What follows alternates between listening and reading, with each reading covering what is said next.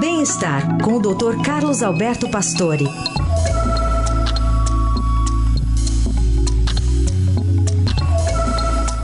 Doutor Pastore, bom dia. Bom dia, Carol. Bom dia, Heisen. Bom dia. Bom dia, ouvintes. Doutor, o que, que as últimas pesquisas apontam no sentido de evitar qualquer tipo de câncer? É, realmente, como nós estamos num, num período aí, praticamente quase, dizer uma pandemia, mas um aumento de casos de câncer muito grande, principalmente na faixa mais jovem, né?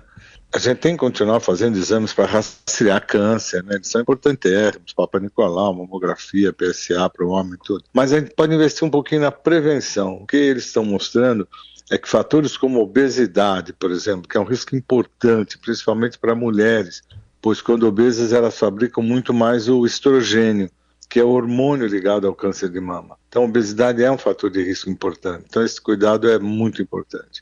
Então, a, a, a gente já sabe com o que comer, né? Os alimentos ultraprocessados, todos esses que são gostosos, mas são ruins, devem ser muito evitados, fazer uma dieta saudável, isso facilita muito bem o funcionamento do organismo. Né?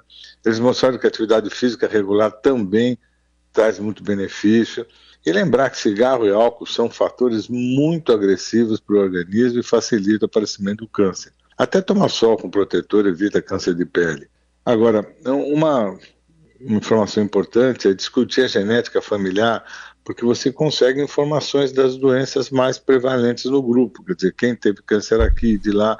Isso é uma forma de você fazer uma boa prevenção, sabendo que é mais, vamos dizer, tem mais facilidade realmente dentro da família. Agora, exames genéticos já estão disponíveis e isso baliza também a prevenção, determinando qual é a chance de ter determinados cânceres. Né?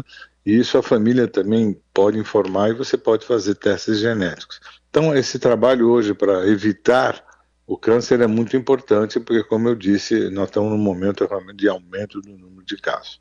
E que tipo de exame pode ser indicado e uma consulta de rotina já, já pode ajudar, doutor Pastor?